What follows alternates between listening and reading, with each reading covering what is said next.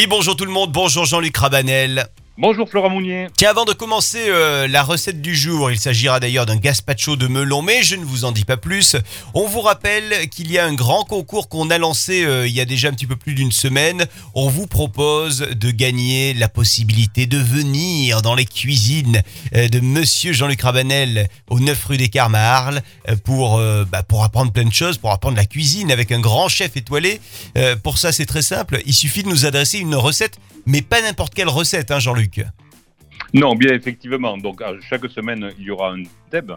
euh, et le thème donc de cette semaine, euh, ça sera donc le melon. Bah voilà, bah très bien. Vous avez une bonne recette de melon à nous proposer, euh, puisque c'est la saison évidemment. On vous attend sur la page Facebook de Radio Camargue et puis également sur la page Facebook de, Jean-Luc Rabanel. Et on déterminera vendredi là qui sera le, grand vainqueur ou la grande vainqueur, évidemment, pour venir vous assister dans les cuisines, les cuisines de Jean-Luc Rabanel qui vont vous accueillir. Le gazpacho de melon, donc, on veut le déguster et apprendre à le faire surtout avec vous, Jean-Luc.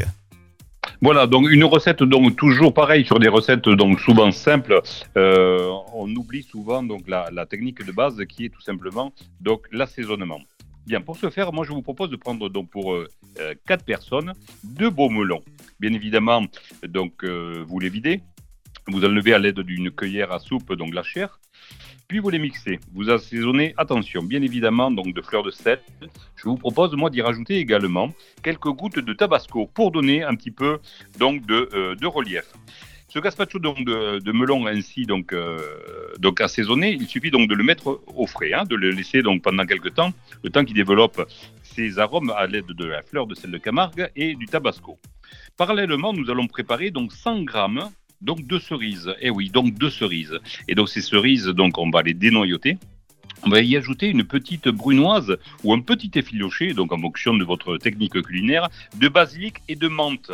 Voilà, on va bien mélanger donc euh, euh, ces tomates cerises au basilic à l'amande euh, et à la menthe et rajouter justement donc quelques éclats donc d'amandes émondées. On aura une texture sur le gazpacho parce que souvent nous avons des gazpachos qui n'ont pas de texture. Donc boire une soupe froide c'est intéressant, mais une soupe froide donc avec une texture qui va être justement faite par les cerises, les amandes avec cette petite note de basilic légèrement mentholée, je vous promets un, un- joli moment. Donc le dressage il est assez simple. hein. Vous mettez donc la garniture au centre donc de l'assiette. Vous versez donc tout autour ce gazpacho donc euh, de melon. N'hésitez pas donc à décorer à l'aide donc d'une belle branche de menthe. S'il vous reste donc 5 minutes et que vous avez une envie donc d'un petit euh, granité donc euh, au melon, c'est très facile. Hein Un melon évidé avec 50 grammes donc de miel. On mélange le tout, on le mixe, on le passe à la sorbetière et voilà. On a quelque chose donc de une soupe donc avec texture et puis le sorbet qui va bien avec. Et on se régale. Et normalement, oui.